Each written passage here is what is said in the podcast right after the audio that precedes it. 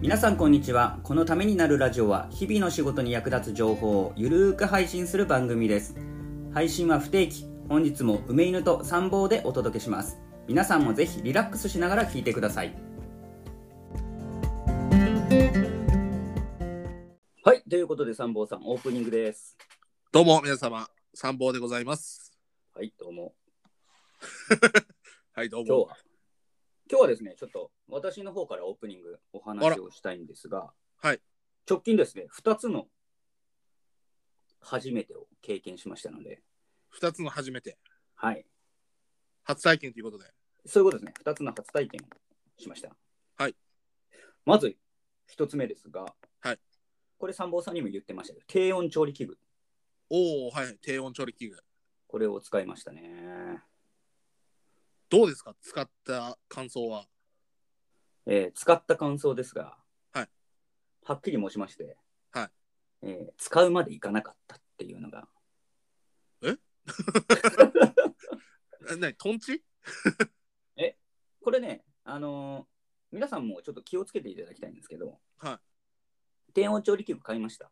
はいえー実際目の前に、目の前にはないけど、家にはあるんですが、い。は低温調理器具ね、あのー長いんですよ。い。まあ、そうでしょうね。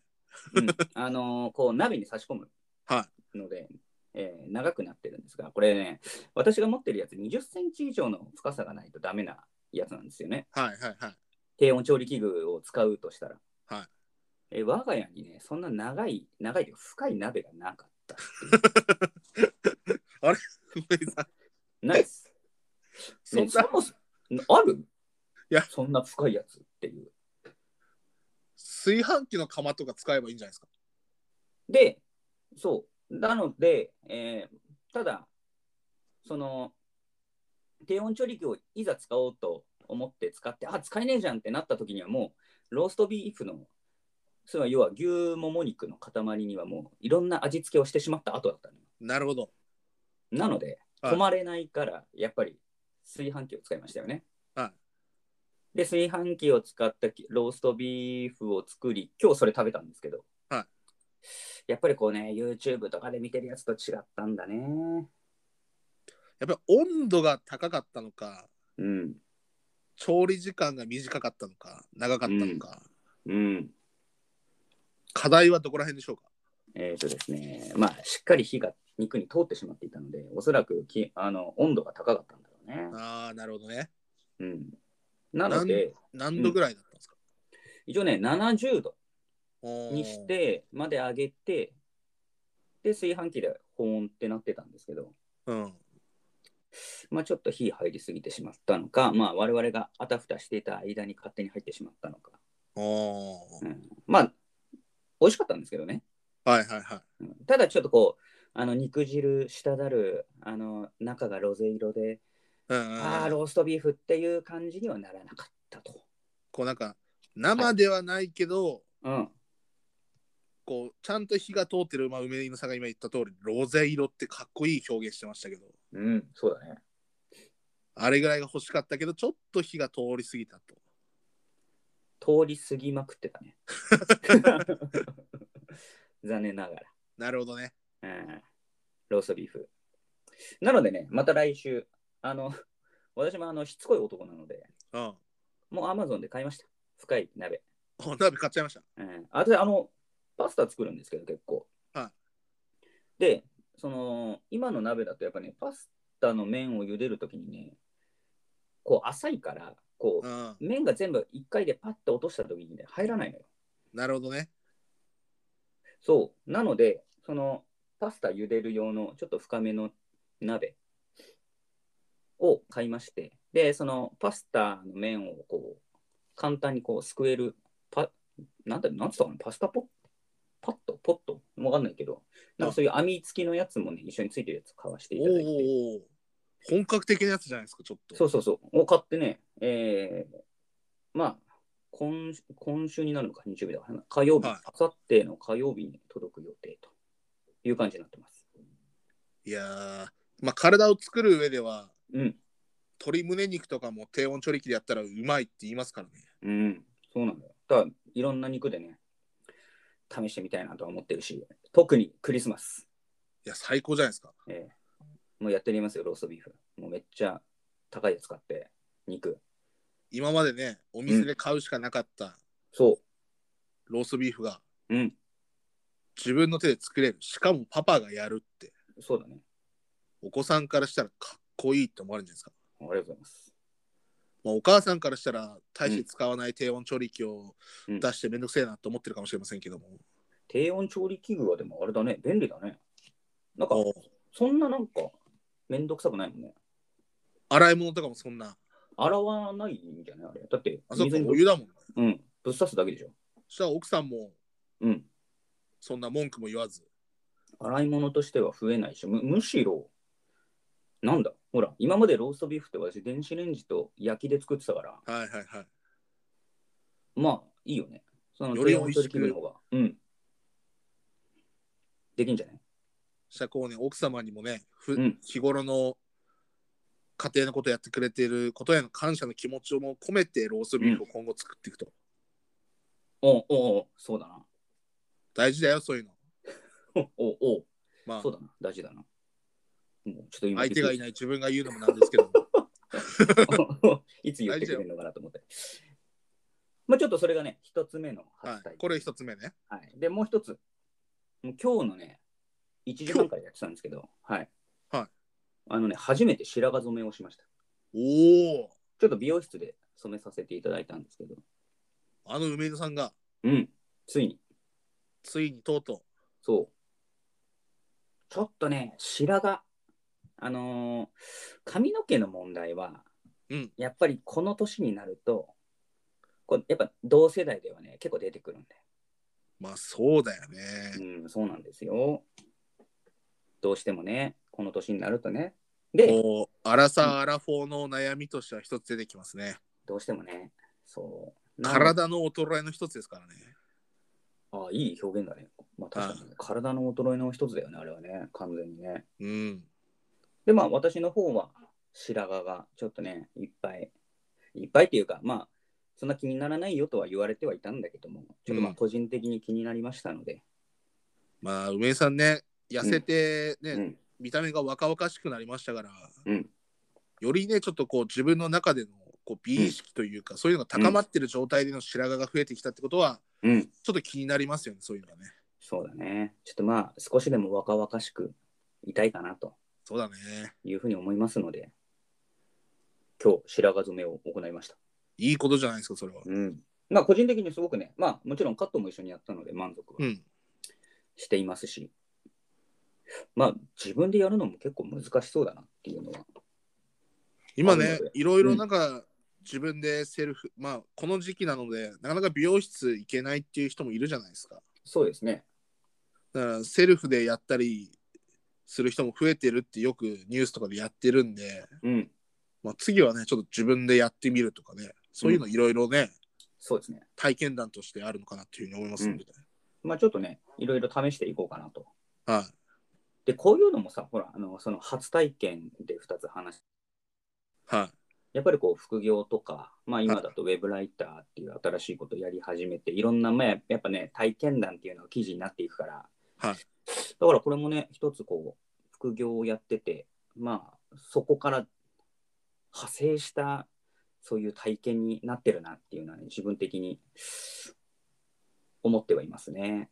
まあ、こういうねリアルの声は非常に面白いですから、そう、だから、なんちゅうんだろう、やっぱ副業を始めて、まあ、何でも副業に結びつけるのもどうかと思うけれども、はいでもまあねあたなんか新しい体験をこうやってねやってるっていうのはね個人的にはねちょっと楽しいかなというふうに思ってますねまあ、もしかしたらねこれ聞いてくれてる人の中にもねこれから白髪染めしようかなと思ってる人いらっしゃるかもしれませんいかららっしゃるかもしれないのかないや、もしかしたら低温調理器買おうかなとか思ってる人もいるかもしれないじゃないですか。あそうだねそれはねいらっしゃるんでぜひあの深い鍋を用意していただ きたいうん、それはね、最初に、うんうん準備しておくべきだったね。そうなんだけどねあのね特にねその注意書きとかなかったもんだからまあ、まああったんだろうけど読んでなかったのかな、まあ、大体のもんでできるだろうと思っちゃうからね、最初はそうね。俺もだから最初もうあの ちょっと斜めでもいいんじゃない的な感じで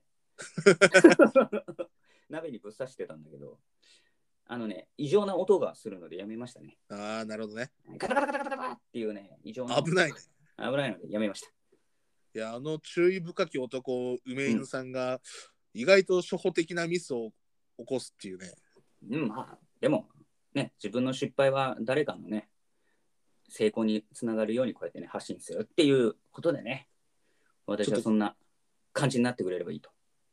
可愛らしいエピソードでしたね。はい、ありがとうございます。そしたら私の体験談も2つほど。あら、2つもあるんですかはい。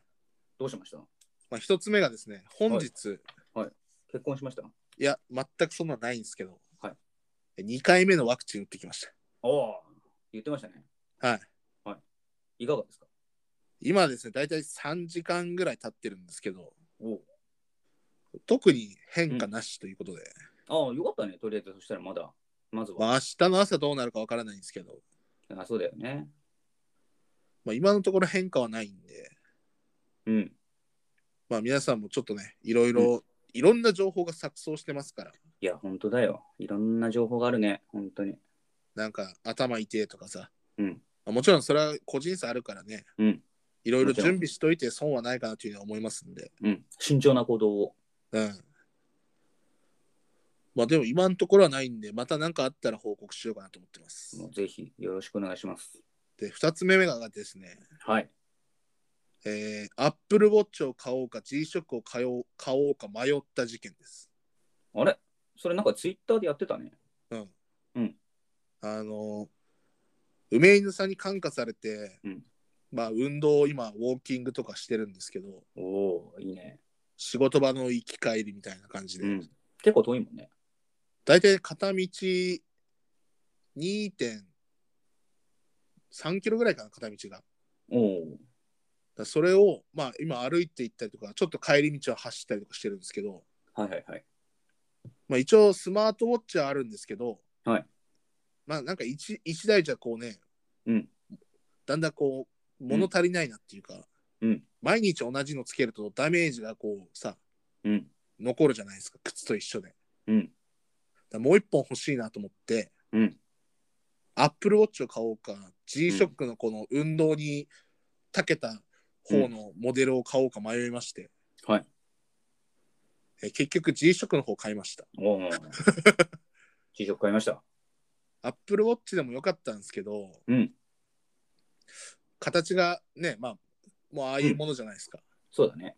まあそれよりは G 色の方が形が好きだったので G 色の方を買ったっていうねうんいいんじゃないですか G スクワットっていうこうモデルのラインでうん。まあもちろんこうね歩数計の機能とかカロリーとか、うん自分がどれぐらい走ったとかそういう機能があるやつが、うん来週届くということでおい。楽しみだね。楽しみですうん。以上、まあそれ 早めに締めたね、今ね。こうなんていうのまだ手元にないからより感動がわからないからさまだああ、まあ、なるほどねうん。そしたら届いてから、その感動を届けてくれると。そういうことですありがとうございます。はいということで、オープニングは以上で、これから本編に入っていきたいんですけれども、はい。今回は三坊さんの回になります。テーマは何でしょうか、えー本えー昨日のニュースにですね、はい非常に、まあ、アメリカンドリームな話がありまして、うん。えーアップルの CEO、うんティム・クックさはい。んに、うん825億円相当のうんうんボーナスが出たと,、おお、めっちゃ出たね。というニュースがあったので、それをちょっと今回、えー深掘りしていこうということで今回のテーマは役員報酬です。ああ、なるほど。はいこれは結構ちょっとね、お金絡みだから興味がありますね。 やっぱり金欲しいでしょ、みんな。まあ、みんなお金は欲しいよ。はい。ということで、そしたら、この後、本編に入っていきたいと思います。よろしくお願いします。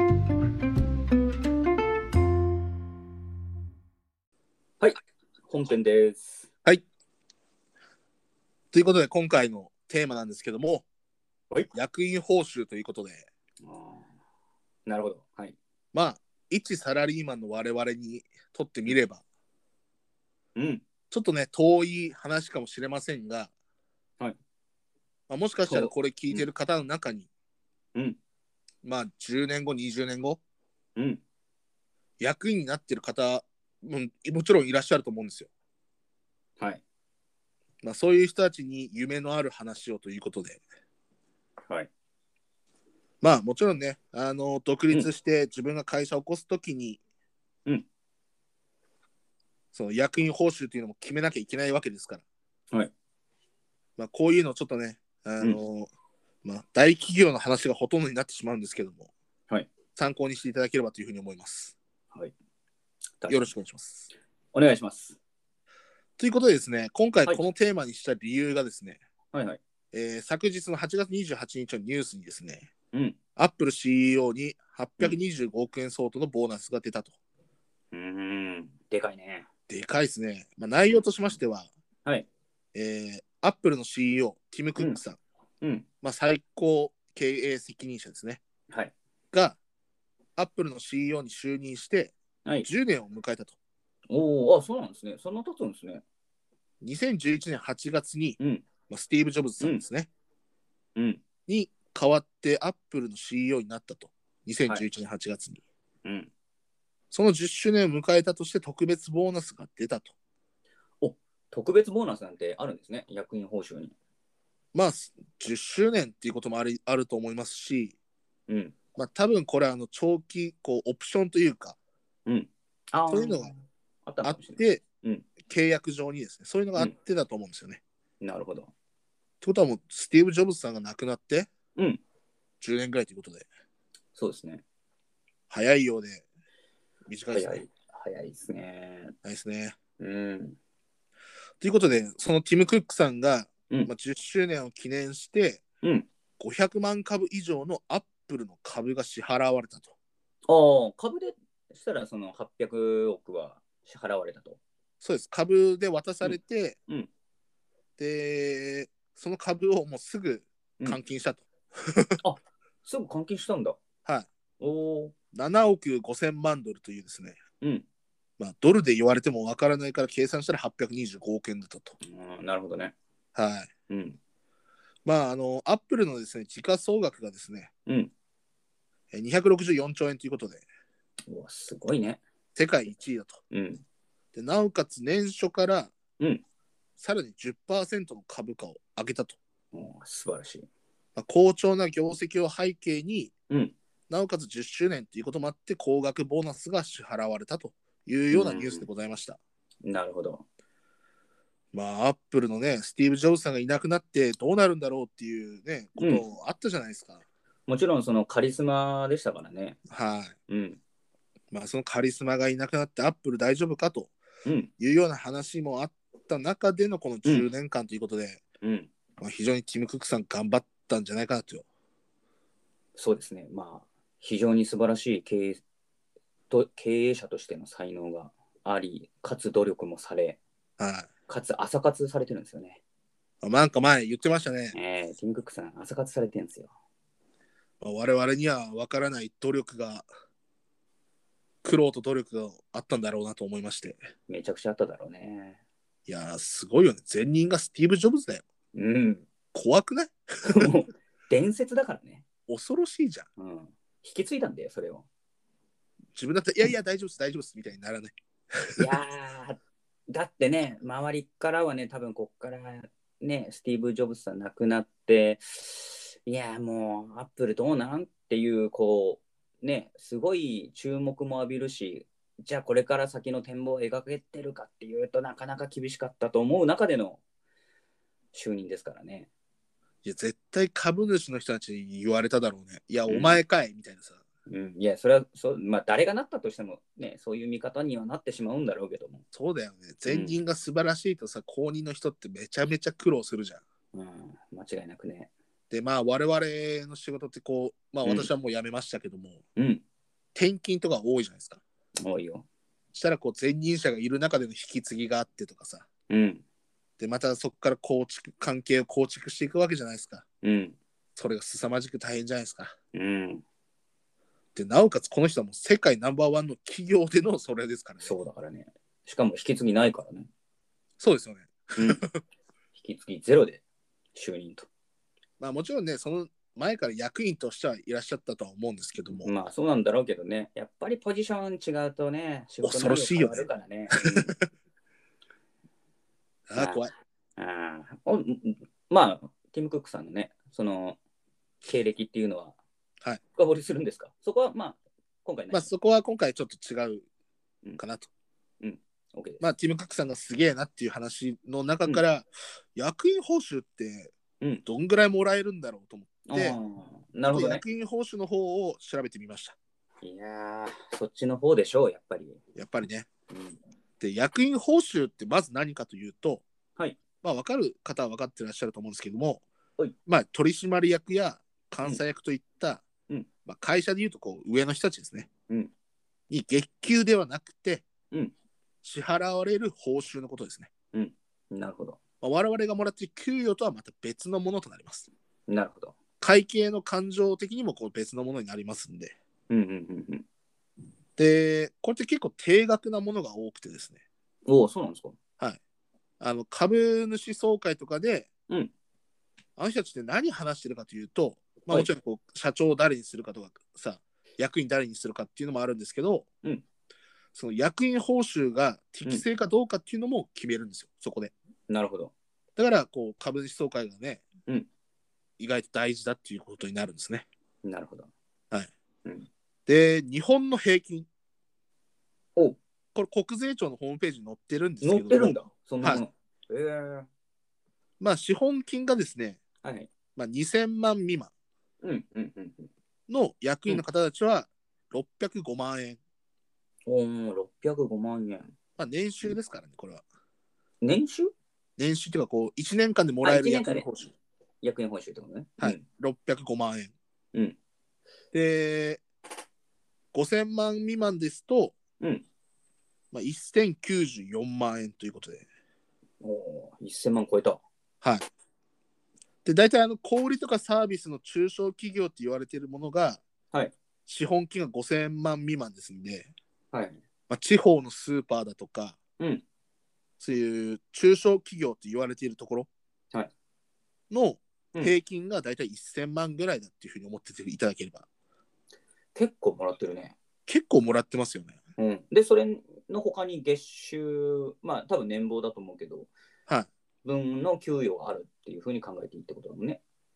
いや、えっと、役員報酬の人たちはうん。これだけです、まず。あ、これだけなのうん。したらもらってないね。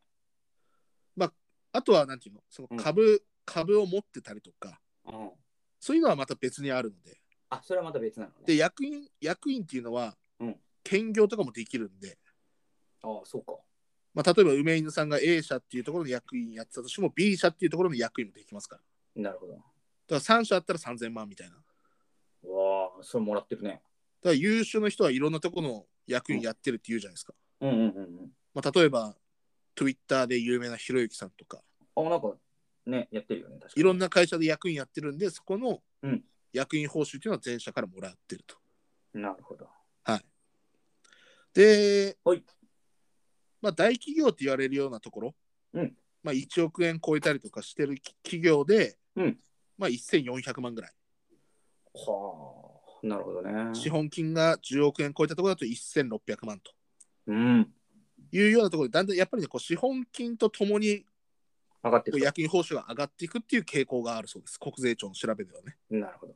はいうんで、アメリカとですね、うん日本の企業のうん CEO のうん報酬、役員報酬のうん中央値うんですね、うんがアメリカだと、うんえー、16.2億円、 16.2億円。おお、はい中央値が。中央値が。ああ、すごいね。日本が1.3億円ということで、いや、そういうイメージだよ。まあ、大体15、6倍。すごいね、アメリカ。まあ、これは後で説明するんですけども、うん。やっぱりアメリカンドリームといいますか、いや、それはドリームだよ。アメリカのこう文化、うん。風習、風土というところで言うと、うん優秀な人に金払うのは当然でしょっていうのが、うん。こうアメリカの考えですね。うん。でう、んあとはですね、差の理由としては、うんあのー株の校長とかでうん。変動するインセンティブ報酬っていうのがあるんですよ。うん。まあ、ももちろんあの年間で決めてる固定の部分と、うんうんえー短期と長期のインセンティブの部分があるんですよね。うんで例えば1年間でこの目標を達成したらこれぐらいのうん報酬を上げますとか、うんそういうところで言うと日本よりもアメリカの方がそういう契約のオプションが多いとおーなるほど。だからこれぐらいの差になってくると、うんいうようなことになってます。なるほど。まあ、メジャーリーガーとかで言うと、うん100試合出たら1000万プラスですよとかさ、うんうんうん。そういう契約あるってよく聞くじゃないですか。いわゆる出来高ね。うん出来高がアメリカだといっぱいついてると、ああ、なるほど、ね。契約社会だから。なるほど。細かい契約が、うん、ある。うん。まあ、例えば株式が、うんえー前年よりも1%上がりました、じゃあ1億円ですとか、なるほど。そういうのがアメリカだといっぱいありますけど、日本だとそういうのがあまりまだそういう文化がないというないと。うん。まあ、今だんだんこう出てるんですけどもやはり日本だとまだまだそれが遅れてるからこれぐらいの差になってくるよと。なるほどね。はい、うん。ということではい。今大体こう平均的な話というか全体像を話してきました。はいじゃあ日本のランキングランキング、ついに来た。 2020年ですね。お、最近だね。はういん。えー、1位あ、1位からいく梅井さん誰だと思いますか ?1 位の、要は報酬をもらってる人ってこと役員報酬もらってる人です。まあ、いわゆるその、役員の中でって、ああの、日本の企業の役員の中でってことね。日本の企企業の役員の中で一番もらっている人は誰でしょ孫さういやー梅井さん私もそう思ったんですよ。ん。うん、違う。違う。待ってよ。あんまり良くなかったのかな、業績。2020年。いや、梅井さん、え狙いはいいんですよ。え、狙いはいいんですかソフトバンクグループでは、ソフトバンクグループではあるんですよ。お、マジでまあ、ただ、この名前を知ってるかどうかっていうのは、多分、わ俺は知らなかったです。お、本当。はい。ソフトバンクグループの中にいるってことね。そうです。ソフトバンクグループの中にいて、孫さんよりもお金をもらっちゃってるってことね。そういうことです。それはいいのね。いいんじゃないですかね。いいんですね。優秀な部下ということで。おーなるほどね。いや、逆に孫さんは、あえてそれをもらっていない可能性があるっていうことか。おお、鋭いですね、梅井さん。なるほど。役員報酬を下げている可能性があるっていうことねい。やー、梅井さん、鋭い。本当。鋭い。っ鋭い。てことは、例えばヤフーの社長とかがもらってるっていう可能性もあるってことね。いや、これがですね、さあのソフトバンクグループのですね、うんサイモン・シガースさんという方がもらってるんですよ。大変申し訳ございませんでした。えー、ええ、正直、私も調べるまで知りませんでした。勉強不足です。申し訳ございません。で、この方がですね、はいまあ、約19億円もらってると。そんなにもらってんのはい。アメリカの中央値超えちゃってる、超えね。てますね。アメリカよりもらってるすごい。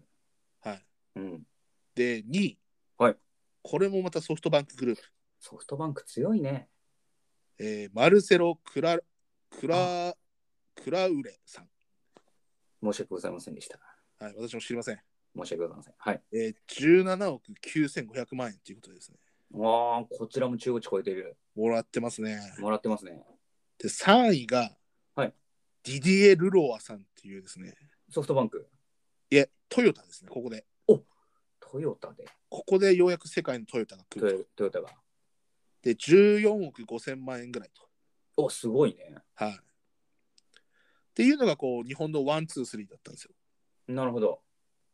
まあこの方たちはですね世界で戦ってきて、うん優秀な成績を収めたからうん。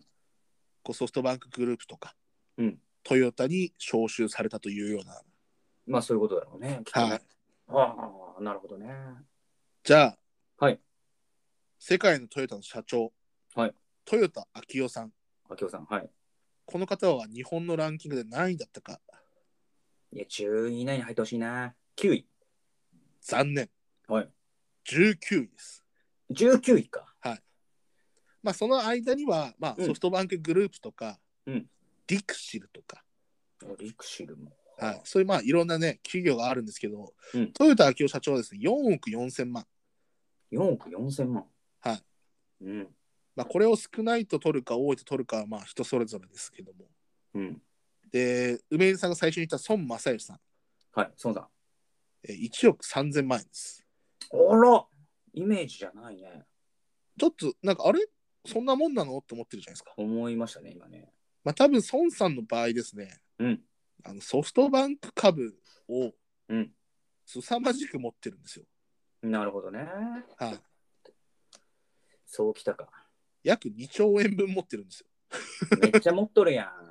そっちあげた方がええやんってなっちゃうね。うん、で、うんソフトバンク株2兆円持ってるんで、うん毎年のうん。配当金が、うんなんと100億円。あれ あれそんな にうんそんなにいっちゃってるうん。まあこれはねもちろん株価なのでうん、上下しますし、まあ、払われないこともあるからね。うんうんまあ、もちろんソフトバンクグループは今好調だっていう、うん。まあ、梅井さんが前話してくれた通り、うん投資で頑張ってらっしゃるということで、うん。まあ、もちろん上下動はしますけども、まあう、んそれぐらいの配当金があるんで、うん別になんかその役員報酬にこだわらずにやっていけるとそういうことだろうね。そういうことなんでしょうね。ちなみに今見てる記事だと、配当収入193億3300万って書いてますね。こうやっぱりこうね凄まじい金額すさまじい、すさまじいね、これね。うん、うわそれだったらもう別に。ね、うんあの役員報酬はまあ1億円ぐらいであの体裁を保てる程度でいいですみたいな。そうだね。まあ、なまあ、こう、ね、周りが困んない程度にっていう、でいいよってなるじゃないですか。になるね、これはね。うわじゃあ世界に目を向けてみましょうん。う。梅井さん大好きのテスラ、テスラ、おイーロン・マスク。イーロン・マスクさん。はい。マスクさんえーこの方のですね、成果報酬がうん。凄まじい金額が出たんですよ。すさまじい金額が出ちゃったの出ちゃいました。成果報酬で。うん。えーなんとですね、うん。 1兆2000億円ということで。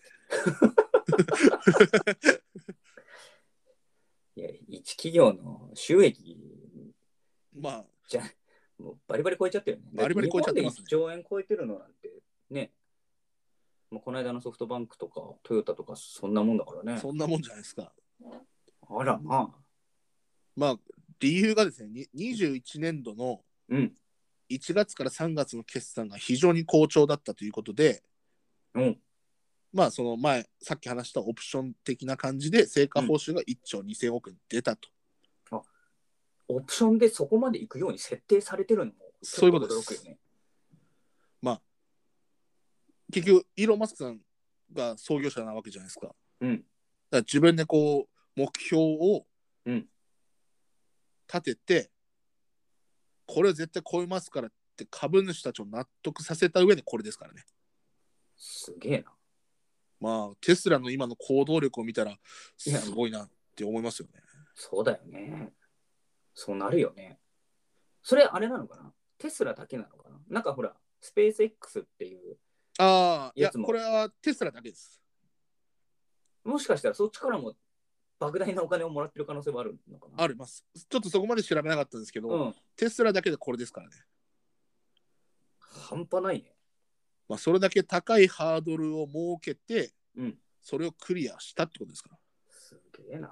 じゃないと株主だってそんな簡単に許さないじゃないですか。 許さないよね。 こんな報酬許しませんよみたいになるじゃないでそうだよね。すか。うんだってね、契約上で、あれ出来高足していくと1兆になるでって 思うよね、それ、ね。思う。よね。そうだったら、そいうだや、ねそんな簡単にはやらせねえぞみたいな。いや、そうだより良い、なんていうの成果を上げて我々も配当金が欲しいから、じゃあ、イーロンさん頑張ってねっていうふうになるわけじゃないですか。 うん。そしたらそれを軽々超えてきたっていう。半端ないね。いや、夢ありますよね、これ。夢あるし、なんかもう形容、その凄さを形容する言葉すらも思い浮かばないぐらいの、うん。すごい。ちょっともうね、うん考えられないよね。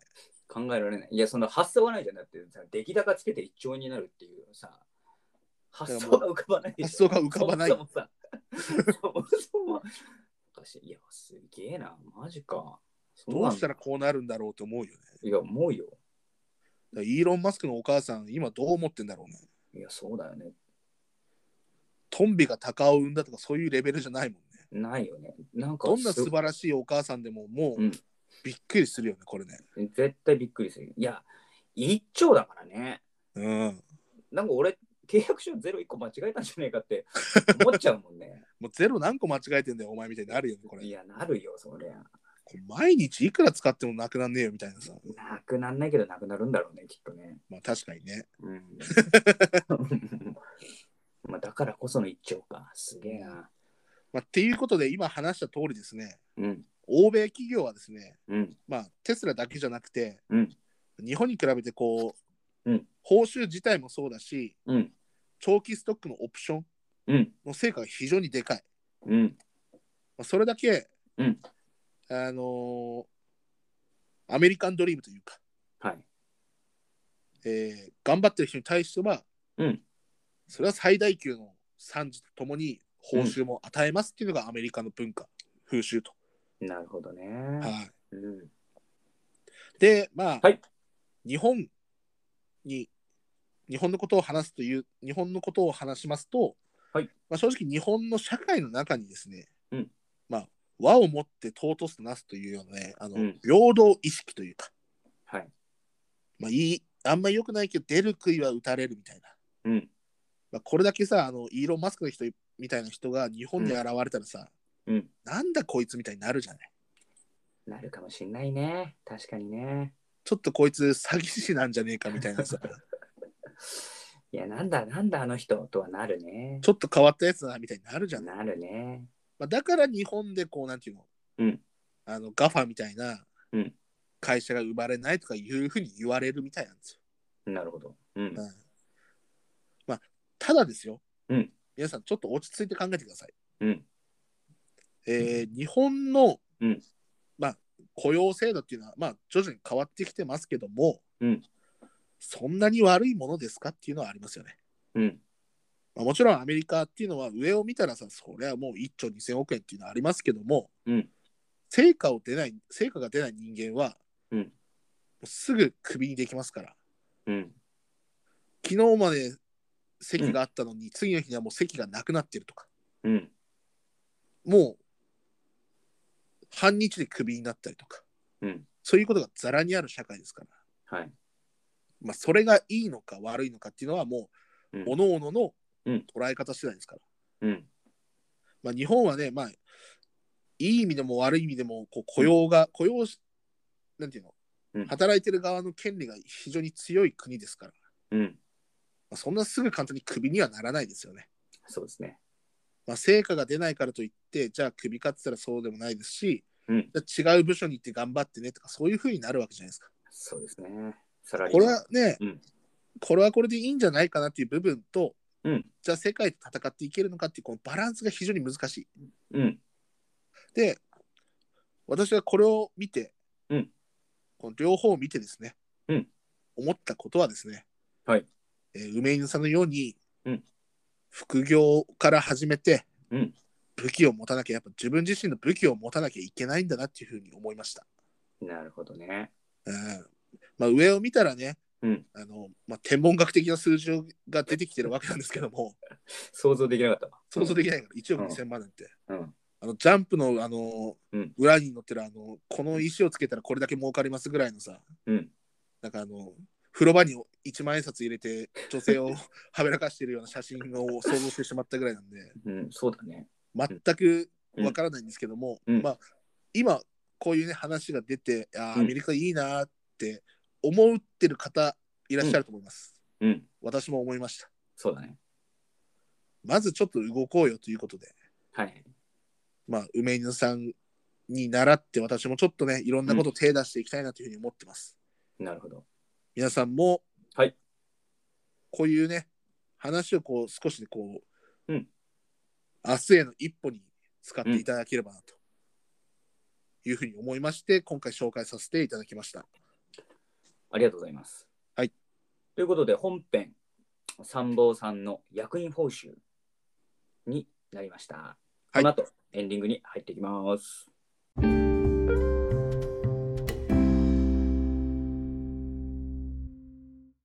ためになるラジオはパーソナリティ2人が考える面白さを優先した番組作りを行っています。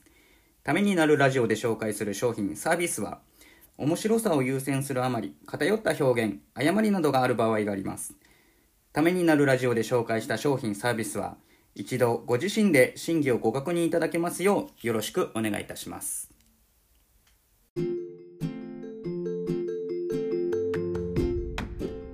はい、ということで、参謀さん、エンディングです。お疲れ様でした。お疲れ様でした。いや、役員報酬、すごいね。いやー、こんだけもらえたらもう何も仕事しないね、俺。いや、でも、そういう人はもらえないからね。きっと、なんか、その、本当にもう、もう仕事、仕事、仕事で、やっぱ仕事好きでっていう方たちなんだろうね。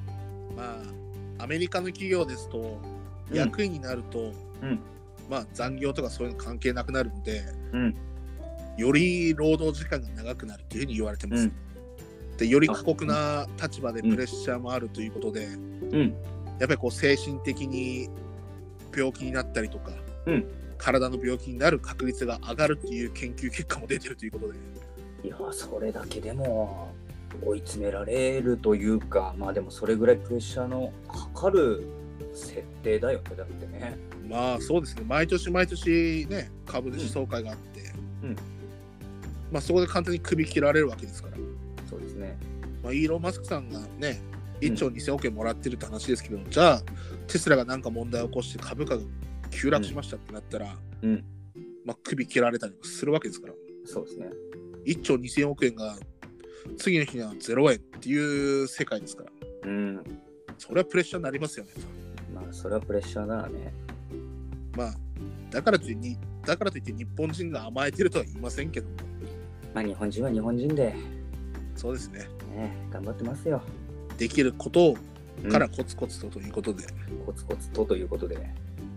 まあ、我々もできることからコツコツととそうですね。まあ、我々も、ね、長らくサラリーマンやってますし、はい。まあ、その会社の事情っていうところに関して言うと、まあ、よく知ってますので、はい。まあ、今日の話を聞いて、じゃあ今後何するんだっていうね、熱い参謀さんのメッセージもいただきましたので、そうですね、ちょっとね、うん、あのー皆さんの生活に張りが出るような話ができればなと思って、 そうですね。俺も上を目指せばうん1億円ぐらいもらえるんだっていうね、いや、そりゃそうですよ。その夢は日本でもアメリカでもどっちでもあると思いますよ。まあ、何もね、副業が全てなわけじゃないですから、もちろんそうです。副業をやる、やらないももちろん個人の判断ですし、うん本業でのぼのし上がるぞっていうふうに頑張ってうんる人もいるわけですから、もちろん。まあ、それはそれでね、その人の人生なので、うんうんいろんな選択肢がある中で頑張っていただきたいなというふうに思いますんで。そうですね。なんか頑張りたいねっていうそうですね。ところになりますね。はい。はい。ということで、ということで、今日のためになるラジオ、ここまでになります。お相手は梅犬と、はい、梅犬 TV 参謀でございました。ありがとうございました。ありがとうございました。